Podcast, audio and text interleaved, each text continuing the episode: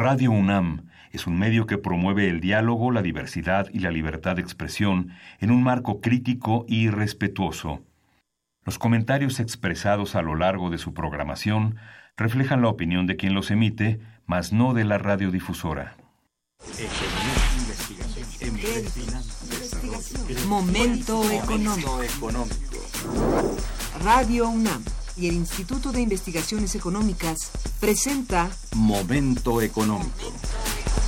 Un espacio para charlar sobre temas económicos que le interesan a usted. Acompáñenos.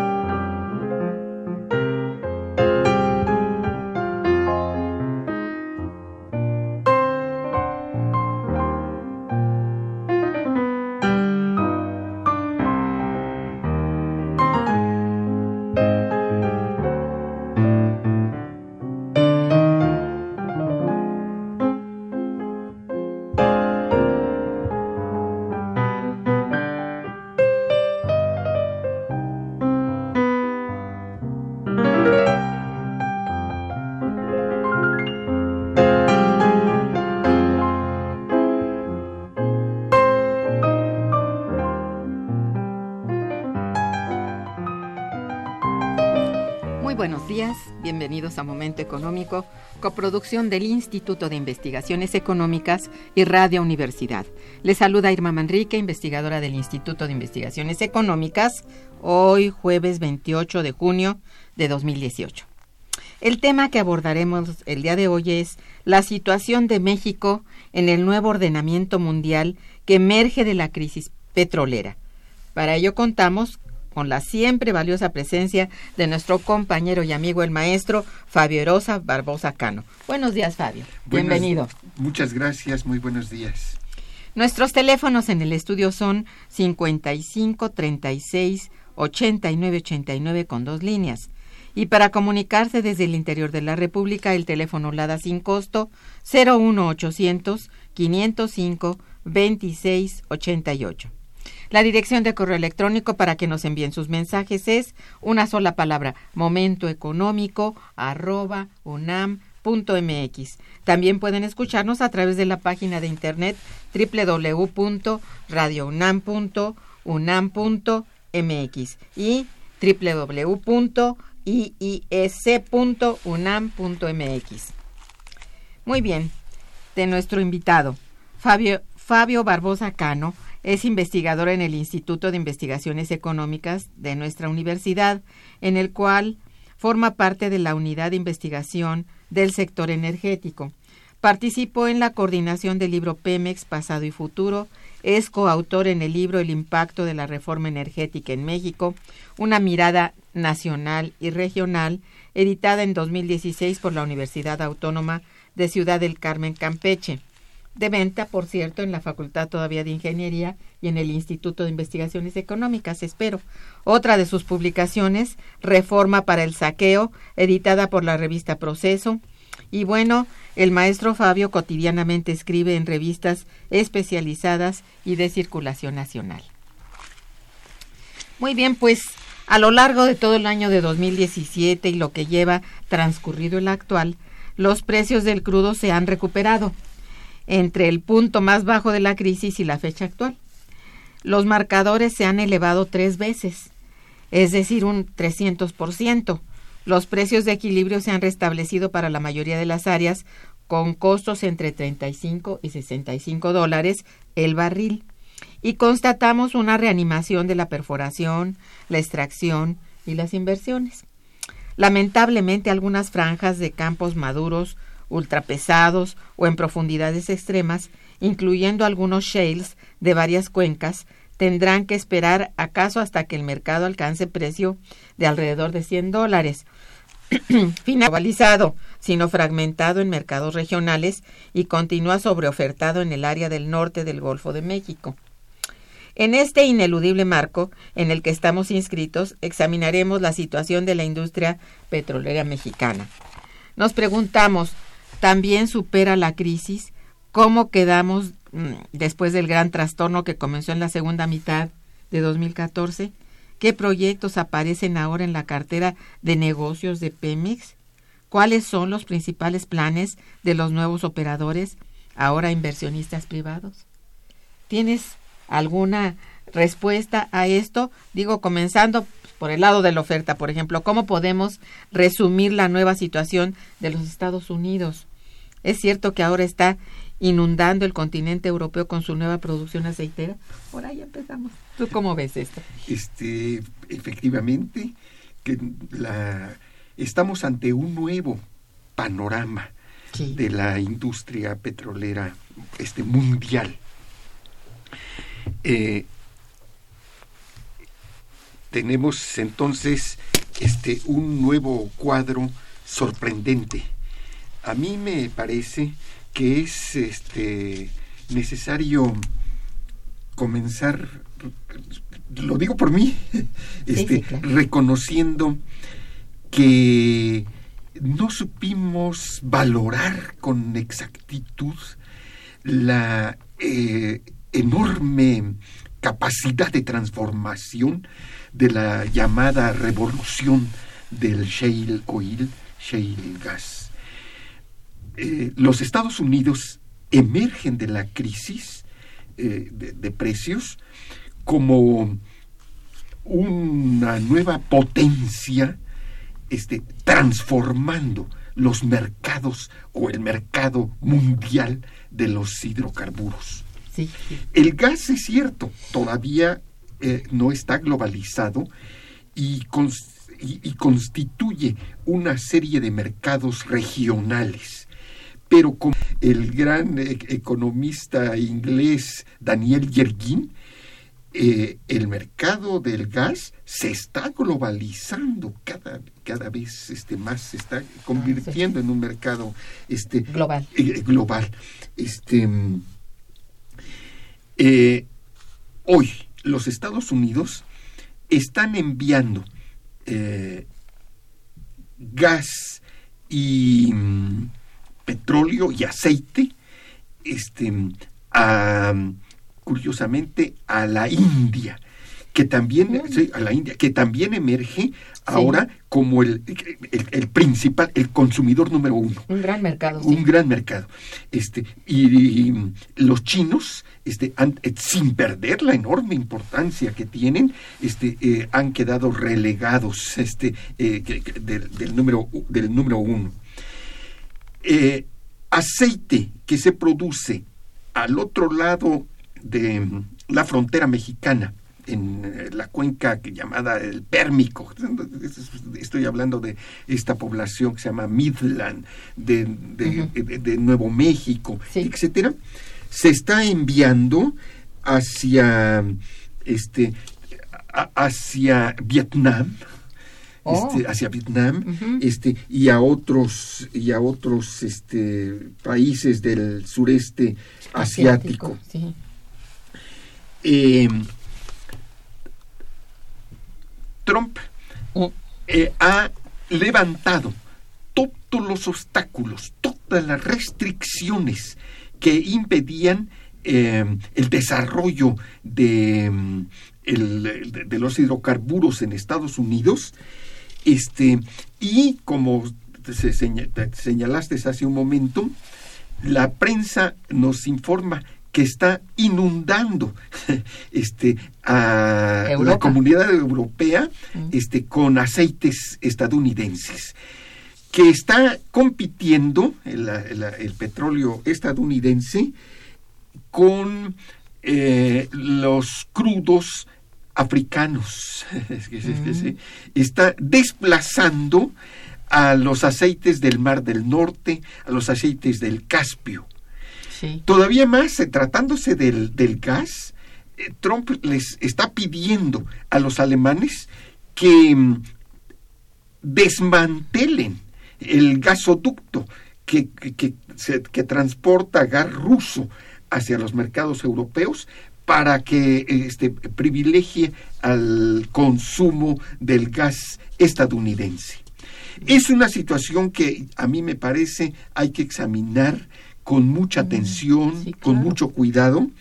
Este eh, el excedente estadounidense ha de estar, no lo sabemos con exactitud, este, en unos 2.5, 3 millones de barriles diarios.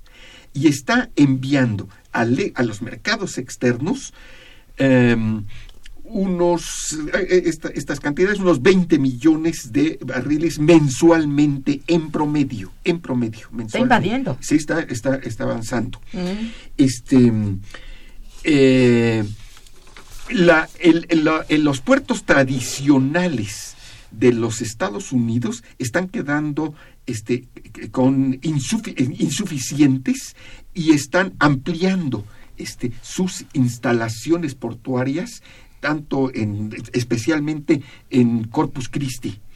Este, eh, sin embargo, no quisiera confundir a, a, nuestros radioescuchas, no significa que los Estados Unidos sean un nuevo país exportador neto. Los Estados Unidos en este momento están extrayendo de su subsuelo unos 10.5 millones de barriles, 10.5 millones de barriles. Pero su aparato de refinación, el más grande y más sofisticado del planeta, requiere para su funcionamiento de 17 millones de barriles. Requiere 17, produce 10, quiere decir que el diferencial está siendo importado de otros países. Siguen importando este crudo eh, y sin embargo se están posicionando en este nuevo cuadro este, internacional. La mayor parte de sus cuencas eh, con los precios alcanzando cerca de 80 dólares los crudos más finos, cerca de 70 este, eh, dólares, etcétera, este, eh, pueden ya alcanzar este, rentabilidad y estamos viendo este, este nuevo panorama. Solo una cuenca, la que mencioné en el desierto este, que, eh, se, que se ubica al norte de nuestra frontera este, con Chihuahua, ellos están produciendo, los Estados Unidos están produciendo más que todo eh, Venezuela están produciendo solo esa cuenca está produciendo para los próximos meses una, el doble que, que, la, eh, que toda la extracción mexicana. Yo resumiría así la situación. Este, podemos decir que el mercado petrolero internacional ha alcanzado una nueva estabilidad, este, ha iniciado un camino de mm, no los 100 dólares del, del pasado, pero sí un nuevo camino. 80. Eh, claro, de, de, recuperación. Este, lamentablemente, este, algunas, eh, algunos países, entre ellos México, ven este, una situación en la que teniendo una dotación geológica todavía este, relativamente importante, no pueden, no pueden desarrollarla en, estos, en, en este nivel de los precios. Entonces sí está sobreofertando. exactamente, mm. exactamente. Sí, eso es, es muy duro, ¿eh? realmente es un golpe en el mercado. Es decir, y sí está logrando una globalización, pero una globalización estadounidense. No es una globalización real, sino están invadiendo el mercado. ¿eh? Qué, interesante. sí, eso es muy nuevo. Ajá habría que decir, muy peligroso también, ¿no? Para la mayoría de los países productores de energéticos, ¿no? En este caso, para México, súper peligroso. Eh, en ese ámbito, ¿no? De la competitividad, pues no tenemos nada que hacer. Si no lo puede hacer Venezuela. No lo podemos hacer porque eh, nuestra dotación geológica es básicamente de, de pesados este, de aceite Mm. viscoso, Sí, de un sí. aceite cuya extracción eh, tiene costos muy, Muy elevados altos, sí. porque requiere de mm, algunos procesos de calentamiento para darle fluidez, este que eleva sus costos, porque requiere un número muy elevado de perforaciones, este, porque Mm. también su transporte y su tran- eh, este, eh, eh, eh, requiere este, tecnologías este, adecuadas. Este, de, tal manera que los crudos dulces y mm, ligeros este, pues están eh, siendo los que mm, están siendo explotados en este momento. Así es. Bien, eh, vamos a una un breve puente musical. Bueno, les estamos eh, poniendo en el en el intervalo un disco de de Bebo y Chucho juntos para siempre. Gócenlo y nos vemos en un momento. Está escuchando Momento Económico.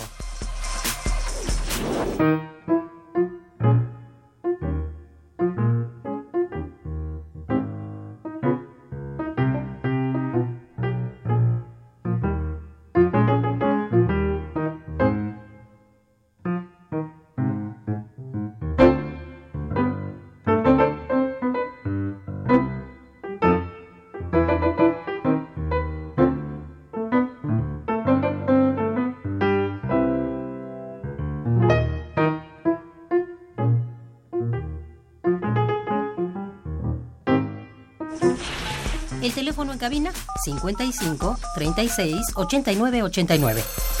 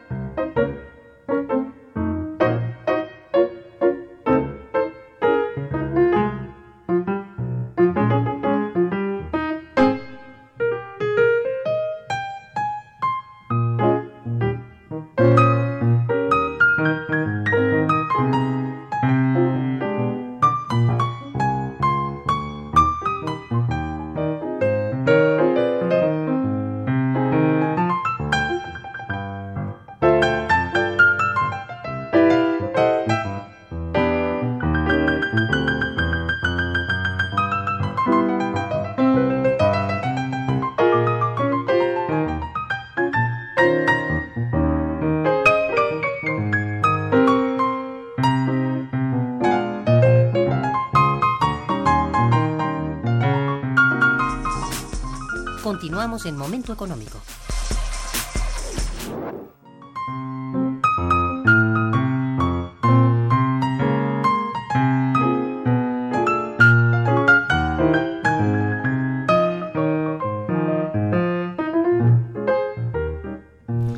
Bueno, ¿a- ¿tú qué opinas acerca de que se dice que el auge de la perforación y extracción en los Estados Unidos ha recibido un refuerzo muy importante gracias a las importaciones de México y que, bueno, que el desarrollo de las cuencas tejanas sería imposible sin la contratación o contracción de la actividad de las refinerías mexicanas. ¿Cómo, cómo, cómo ves todo este asunto? Un poco nos has trazado ya el, el, el ámbito, digamos, de trabajo que están haciendo en los Estados Unidos. Como ahorita es sumamente competitivo por la extracción que está logrando.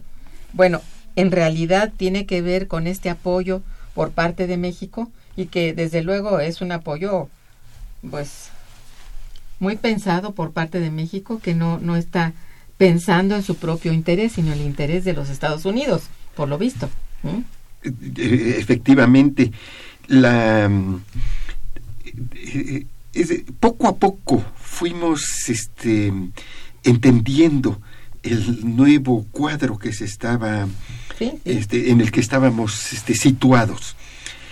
Eh, el- tú recordarás, Irma, que nuestro país había iniciado un llamado programa estratégico de gas sí. este y habíamos este eh, teníamos 80 equipos de perforación este ubicados en la cuenca de Burgos Sí. el programa estratégico de gas fue reforzado con eh, se inició con Cedillo fue, fue reforzado el programa estratégico de gas este con un proyecto diseñado por el presidente Fox este que consistió en convocar al capital privado a eh, eh, intensificar nuestra actividad este, en, las cuencas de gas con los llamados contratos de obra pública financiada, los contratos este, eh, este, muy, muy discutidos, pero así fue, este fue su nombre.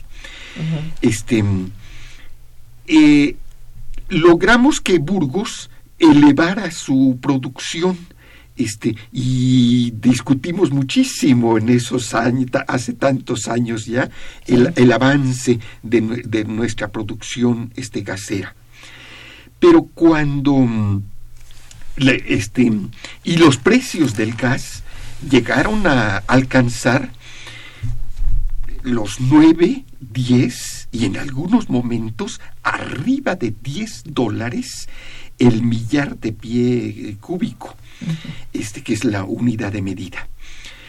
Cuando la producción gasera en los Estados Unidos detona, este, el primer impacto que tuvimos es que este, los precios del gas en esta franja del mercado, en este mercado regional del norte del país, este, los precios se desplomaron y, hicieron que nuestra producción, incluso la producción de las compañías privadas, resultara con costos más elevados que los precios vigentes en esa zona. Se desplomaron a Apenas ayer alcanzaron 3 dólares, han estado abajo de los 3 dólares. Este, de tal manera que de los 20 equipos de perforación que teníamos en los estados del norte, eh, me, refiero a Tamaulipas, a Nuevo León, a Coahuila, este, descendieron a 20. Este fue el, primer resultado. Más tarde, este mismo efecto lo tuvimos este, con, el, este, con el aceite. Este, pero en, Estados Unidos se empieza a presentar un problema em, de sobreproducción y de cuellos de botella que nos empiezan a mostrar eh, eh, situaciones inéditas eh, situaciones que creíamos este, solo eh, eh, que, habían sido ya superadas por lo menos para los países ricos, para los países del mundo rico. Este, lo hemos platicado aquí, la quema de gas. Al otro lado de los Estados Unidos, este, que, el exceso era tal, este, de las que empezamos a escuchar y a, contemplar este, el espectáculo de, quema de gas. Lo hemos platicado aquí, Se, ha, dicho públicamente en las llamadas cumbres este, del gas natural que se celebran este, cada año en San Antonio, Texas.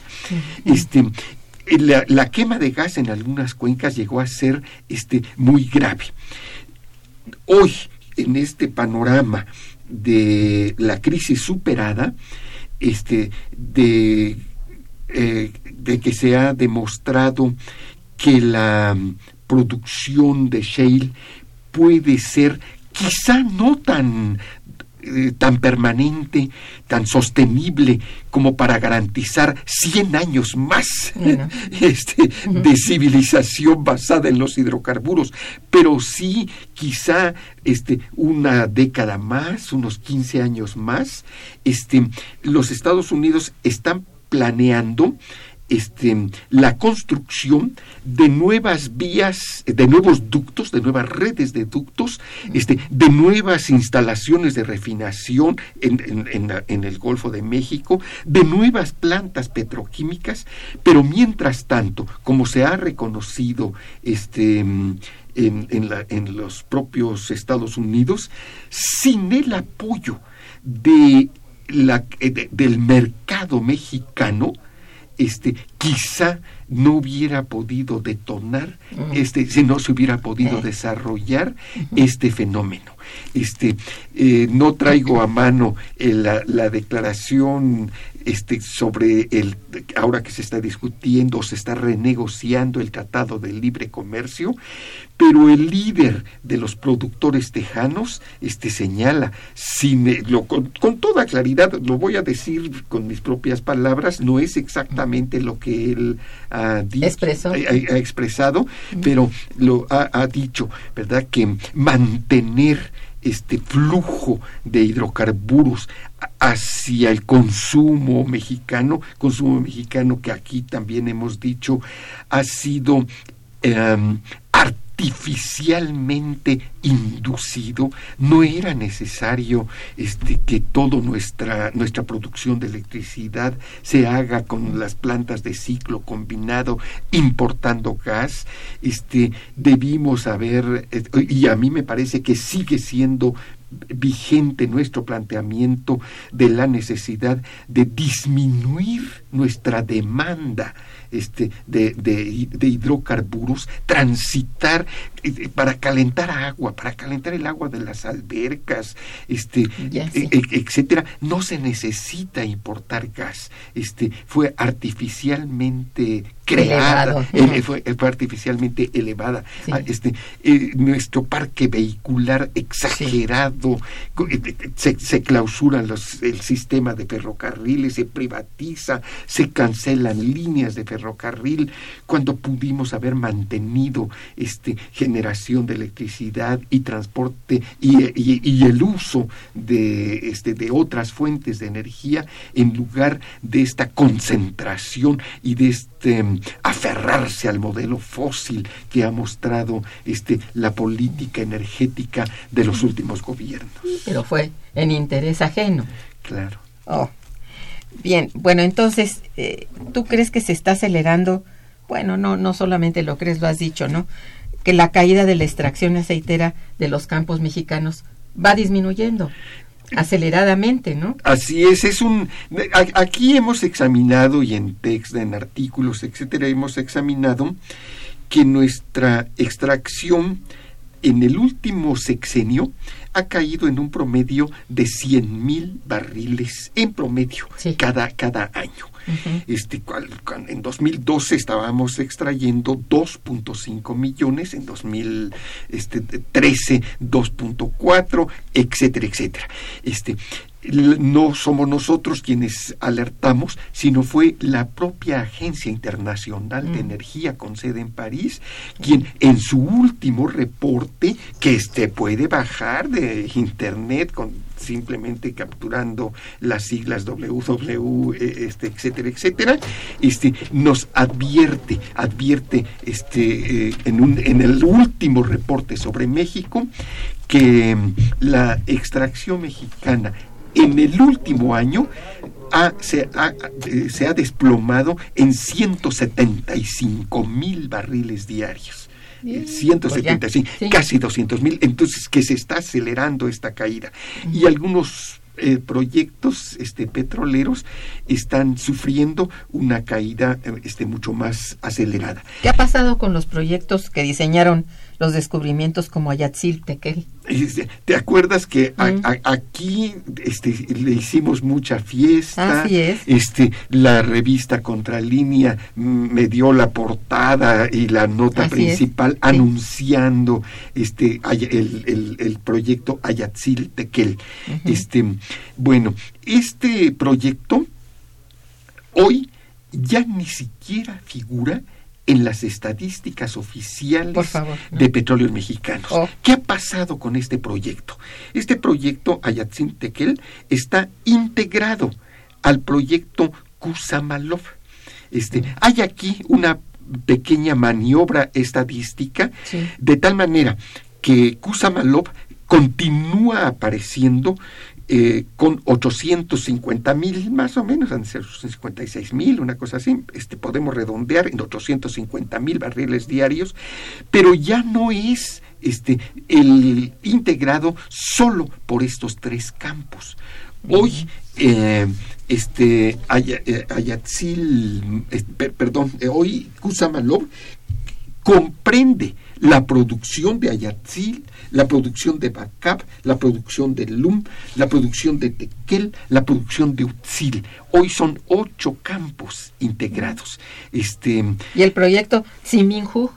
Simin Sux, este, Sux es, es, un proyecto muy interesante, muy importante, porque es un proyecto de ligeros, de, de, podríamos incluso decir que se trata de condensados este, de, aceites eh, que son de los más finos este, del, del, planeta.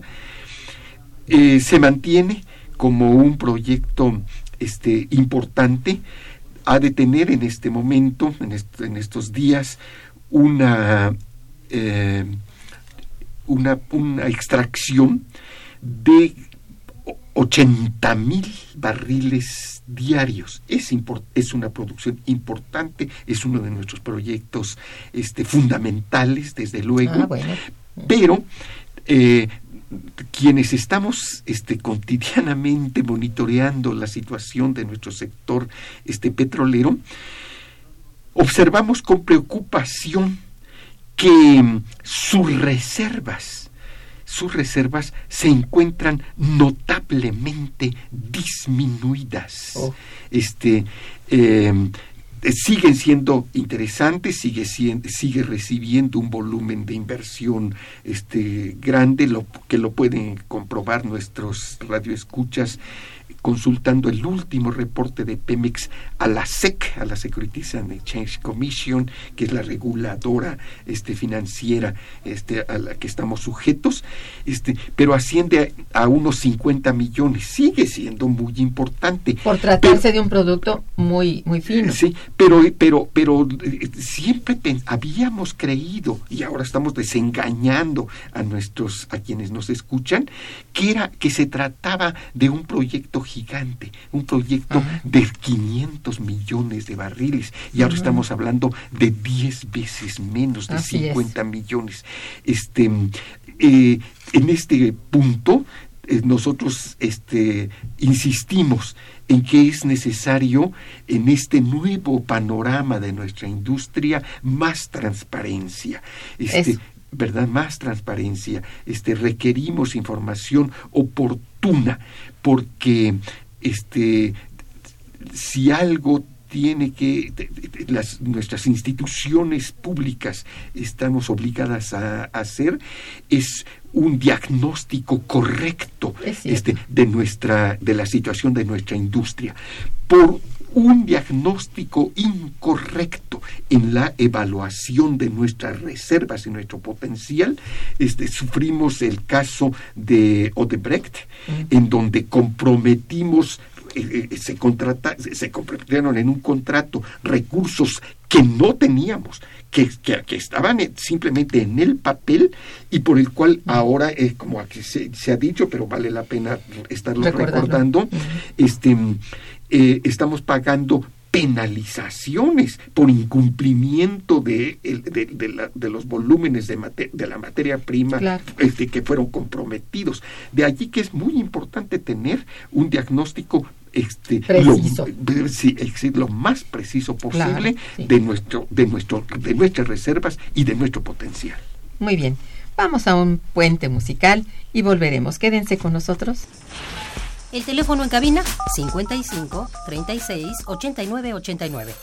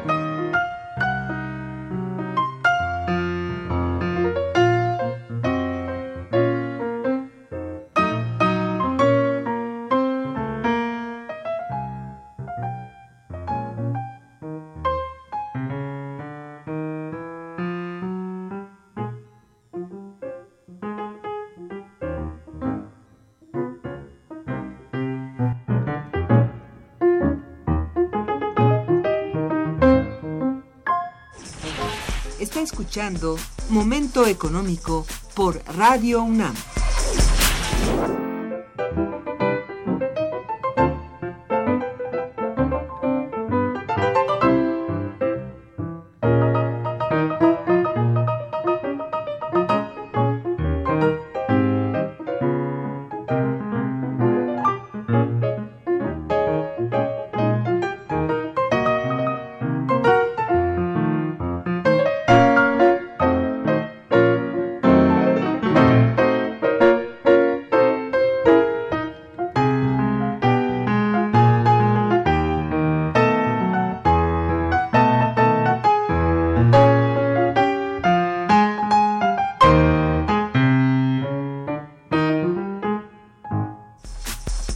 Continuamos en Momento Económico. Mira, he recibido aquí algunas llamadas de nuestros radioescuchas. Don Agustín Mondragón, quien te felicite y felicite al programa, dice, tenemos una gran oportunidad de valorar los sistemas de gobierno que existen en el mundo. El capitalismo voraz, el socialismo que debe tender al humanismo y el mixto que debe girar en una economía en una economía nacional con un capital comercial no explotador que es lo último que esté aplicando China, que está aplicando China y Rusia y no seguir manteniendo el sistema neoliberal que solo hace miles de millones de pobres en el mundo, favoreciendo al 2% de la población que explotan a obreros, campesinos, amas de casa, que son los creadores de la riqueza. Bueno, el punto de vista de don Agustín Mondragón. Eh, también eh, Rebeca Aldama, quien te felicita y dice, ¿cuánto tiempo Estados Unidos ah, le dura, cuánto tiempo le durará a Estados Unidos la reserva de hidrocarburos? ¿Tú tienes idea? Este es un gran tema de discusión en el mundo petrolero. Este, algunos eh, que, como dije hace un momento, hemos sufrido algunas equivocaciones, pero que tenemos que reconocerlas, considerábamos que, la que el ciclo de vida del shale es, eh, era muy efímero, era muy transitorio, y parece que lo es. Este, si, algunos seguimos insistiendo en este planteamiento. Este, eh, entre las cuencas de los Estados Unidos, la cuenca Barnett, por ejemplo, tan importante, donde surgió, em, tuvo un ciclo de vida de unos 7, 8 años. Los, los aceites este, convencionales, el aceite tradicional, los campos normales, en donde se trata de un yacimiento, no se trata de ir este, a una formación, a, detonar, a, fracturar, a hacer fracking, este, a estimular que salga este, de, de, esta forma tan violenta este, y tan peligrosa, tan riesgosa, etcétera pueden tener un ciclo de vida de 25, 30 años, 40 años. Poza Rica, por ejemplo, ah. este, que fue descubierto en los años 30, eh, todavía tiene un potencial muy, reducido, muy pequeño, este, pero todavía tiene allí recursos petroleros en, en ese campo. Y lo mismo podríamos decir de otros. Otra cuenca en los Estados Unidos, la que se ubica frente al río este, al, río Bravo, este, eh, la Eagle Ford, famosísima, importantísima, que tuvo un crecimiento explosivo también colapsó, prácticamente cayó, se, se, desplomó apenas en cuatro años. apenas, en cuatro años. Este, eh, yo pienso que en este mismo año vamos a publicar un texto este, con estas gráficas, con estos estudios, etcétera, etcétera. Bueno, pero hay, tengo que decirlo, prestigiadísimos geólogos este, eh, de, nivel internacional, mexicanos, etcétera, que consideran que este recurso este, como se señaló hace un momento, puede prolongar su existencia todavía por varias décadas más. Este, sí, eh, de tal manera que aquí tenemos que reconocer que solo, que, que estamos ante un fenómeno que solo se puede predecir hasta que ha ocurrido. No es fácil. Pues. No, no, no, es fácil, no es fácil. Este, sería una irresponsabilidad hacer afirmaciones este, que, solamente la experiencia de, de, este fenómeno tan peculiar nos va a demostrar. Y es bien difícil porque en unos es de muy corto tiempo, como eso de Il Paz, y otros que tienen, bueno, ya varios años ahí funcionando, ¿no? Entonces es muy difícil de, pues de decir hasta cuándo tendrán reservas, ¿no? Desde luego. Así es. Oye, en el plan de negocios de Pemex 2017-2021 se proyectaban 2.03 millones para 2019. Incluso la Secretaría de Hacienda eh, pronosticó esa misma meta en sus precriterios de 2019, pero recientemente Pemex recortó sus metas eh, ¿Qué pasó con eso? ¿Tú puedes decirnos por qué recortó las metas Pemex? Sí, este, la recortó porque nuestras cuencas prospectivas, es decir, las áreas en donde esperamos contar con petróleo para el futuro, este, se nos están alejando en el tiempo, ¿verdad? Este, eh, en aguas este, profundas, es em, ya claro que los proyectos van a ofrecernos aceite hasta que se descubran este, recursos y que este, eso va a prolongarse por lo menos unos 8, 9, 10 años este, estará viéndose. Lo dice un número reciente de la revista Forbes, este, eh, eh, eh, este, que, hizo una encuesta, bastante, es una revista de empresarios, es una encuesta bastante amplia. Todo mundo coincide que si allí se va a encontrar petróleo, las, los primeros barriles de ese petróleo los vamos a ver hasta la década, hasta finalizando la década 2000, 2000 2020, 2030. Es decir, no, es, no se puede tampoco prever. Es, es, petróleo para el largo plazo. Este, en el pasado teníamos otro tipo de planteamientos. Cuando se inició la exploración y explotación en aguas profundas, se esperaba contar con aceite pues para el mismo gobierno, a finales del, del, sexenio del presidente Fox, del presidente Calderón, este, se esperaba ya contar con ese aceite.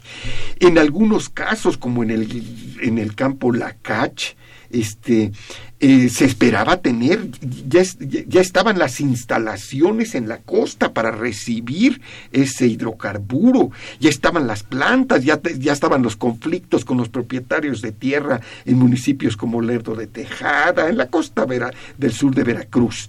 Este, la, la crisis este, la crisis hizo que ese proyecto se cancelara este, y después la sobreproducción que, de la que hemos hablado este, al comienzo de este programa este, determinó que mm, ni siquiera fuera aceptado este, por el capital privado.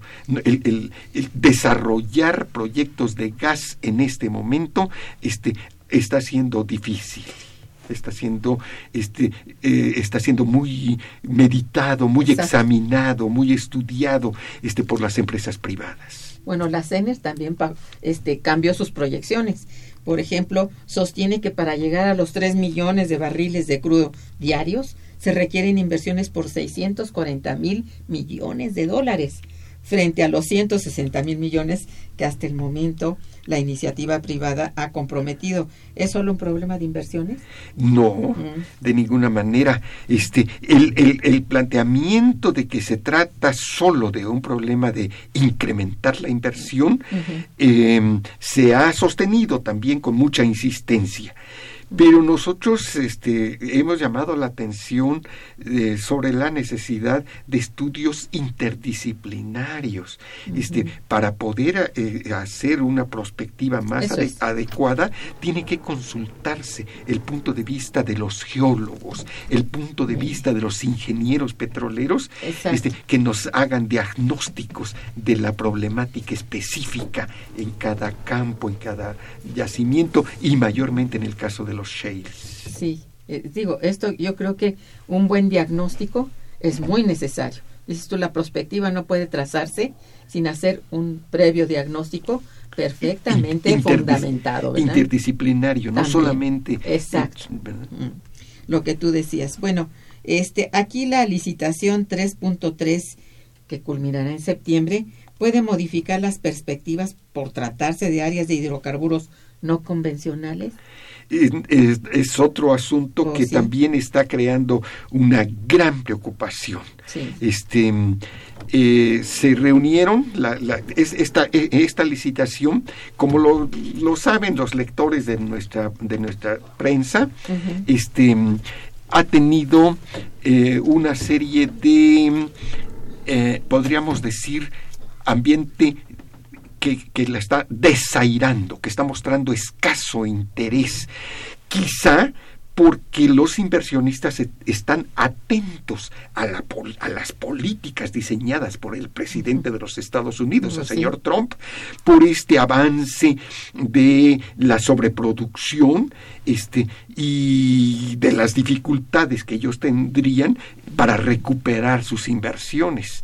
Este, de tal manera que en este momento esa licitación se ha trasladado de, de, agosto, como estaba planeado, hasta dos meses, hasta, hasta me parece que el 27 de septiembre, reuniendo tanto las licitaciones 3.2 como la 3.3 para ofrecer un paquete de casi 50 bloques. Este, vamos a ver cómo se, se desarrollan los acontecimientos, pero yo creo que debemos estar preparados incluso a que mm, se cancele. Hasta eso. Hasta eso podría podría ocurrir en este ambiente de incertidumbre para la dotación mexicana. Ay, ay, ay. Bueno, este, doña Hilda de San Román eh, te felicita y felicita al programa. Gracias, doña Hilda. Dice, ojalá en el nuevo sexenio pongamos nuestra industria e intereses como prioridad para beneficio de nuestra población, sobre todo del petróleo y del gas. Quizás se pueda hacer más refinerías para no depender del extranjero, dice. Es redituable para Europa que Estados Unidos le venda petróleo en lugar del de Rusia. Porque pues tiene a Rusia allí, tiene los este oleoductos, ¿no? trazados desde hace decenios, ¿no? Sí. Está este básicamente lo que los eh, europeos están importando de los rusos es gas este, y quiero decir que esta es una pretensión que expresa el presidente Trump, pero que el gobierno alemán de ninguna manera está este, rompiendo sus vínculos este, con Putin. Este, hay muy, este, ese proyecto continúa y tanto los, ah, los alemanes como los franceses y otros países este, continúan en marcha. Se señala como el nuevo panorama en donde hay cambios reales, pero también una gran estridencia en la publicidad de este nuevo gobierno de los Estados Unidos. Sí, desde luego están muy temerosos de, de esa relación Estados Unidos-Rusia. y, y no creo tampoco que vayan a cruzarse de, de, brazos, ¿no? Están muy pendientes de que no vaya a ocurrir, pues, que sobre ellos pasen o por encima de ellos hagan este acuerdos, ¿no? Acuerdos que ya existieron desde hace pues, décadas, ¿no? No sé qué está, yo no sé, Trump es muy malicioso y lanza afirmaciones que luego son Lanza peligrosas, afirmaciones, ¿no? este, pero no son estudios muy rigurosos, muy abundantes, Pues no. son tweets. Hace eso, una, política muy, sí. muy, muy, espe- muy curiosa, muy Sí. de los nuevos tiempos. Bien, aquí hay eh, una persona, don Alberto Mejía, que, que, que, que dice que qué piensas de la OPEP, si tiene todavía importancia y funciona. Eh, me parece que definitivamente controla una porción muy, Muy importante importante de producción, sí. eh, de, la, de, la, de la producción Sí. este, y que se están realizando cambios también que merecen este, nuestra atención, nuestro cuidado, que desde luego no en este programa, este, pero hay un nuevo gobierno en, en, en el- en- Arabia Saudita, Sí. este, a cargo de un joven, una nueva generación de jóvenes con una serie de proyectos muy interesantes que habrá que analizar. Habría que conocer y analizar, sí, desde- por supuesto. Desde luego. Bueno, siguen siendo grandísimos productores, ¿no? Entonces, no habría que hacer de lado esta, pues este asunto, ¿no? Que no está al margen, está enfrente de lo que piense o diga o trate de negociar el presidente de los Estados Unidos, Eh, ¿no? Porque el presidente con un tuit les, les dijo, les advirtió, Sí. no vamos a aceptar el alza de, pre- de precios. No más así, ¿no? bueno, es muy, sí, muy aventurado decir esto, ¿no? Pero ya sabemos cómo es esta persona, ¿no? Este, también don Ángel Serrano, que te felicita mucho, dice, ¿podrías dar un correo electrónico? Desde luego, es este nuestro correo de, de la universidad, Barbosa, que es mi apellido, Barbosa, como decíamos antes, con B en la primaria, los viejos profesores como yo, con B grande, Barbosa, con S, no con Z, Barbosa, arroba unam.mx. Ya está dicho.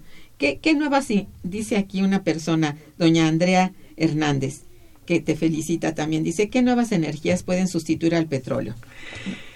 Me parece que ya está este, suficientemente comprobado Sí. que mm, bastaría que intensificáramos el empleo de las celdas solares este, para mm, garantizar eh, una sustitución importante de, el- de la quema de hidrocarburos.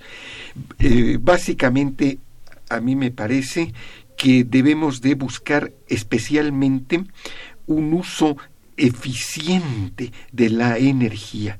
Este, e- insisto muchísimo en el que es absurdo que estemos este, atascando las carreteras y nuestras calles este, con eh, eh, transportes de galletitas y eh, eh, ha- harinas fritas, una serie Sí. de alimentos chatarras, este, descuidando este, nuestros mercados regionales, etcétera, que, que, que- que la tarea básicamente es disminuir nuestra demanda de hidrocarburos. Me parece que tenemos un uso dispendioso Dioso, sí. de los hidrocarburos. Muy cierto. Y esto sí podría lograrse también pensando bien en qué distribuyes, ¿eh? qué distribuyes comercialmente hablando para que la transportación resultara pues más barata, menos dispendiosa respecto al hidrocarburo, ¿no? Sí. Esto es muy cierto. Bueno, pues lamentablemente el tiempo se nos ha terminado. Eh, yo te quiero agradecer mucho tu presencia en el programa, todo lo que nos vienes aquí a hablar sobre estas últimas licitaciones, que hay que seguirles la pista, hay que estar muy atentos porque nos compete a todos los mexicanos, ¿no? Saber qué está pasando, saber qué, qué decidimos, porque todos debemos decidir y, e incidir en, en las autoridades para que esto eh, marche de mejor manera, ¿no? Los proyectos de la energía tienen que ser cuidadosamente pensados, eh, hacerlos entrar en un, un proyecto general de producción y de distribución de- en nuestro país para que nos eh, restablezca, restablezca el mercado interno, restablezca el empleo, vamos, que todos estamos brincando porque esto suceda y que el cambio sea real, ¿verdad? Muchas gracias por tu asistencia. Al contrario. Gracias a todos nuestros radioescuchas por su participación. Estuvo en los controles técnicos nuestra amiga Socorro Montes Morales, en la producción Araceli Martínez y Santiago Hernández, la coordinación y conducción a mi cargo, una servidora Irma Manrique, quien les desea muy buen día, pero mucho mejor fin de semana. Hasta luego. Momento económico. Radio UNAM y el Instituto de Investigaciones Económicas presentó Momento económico.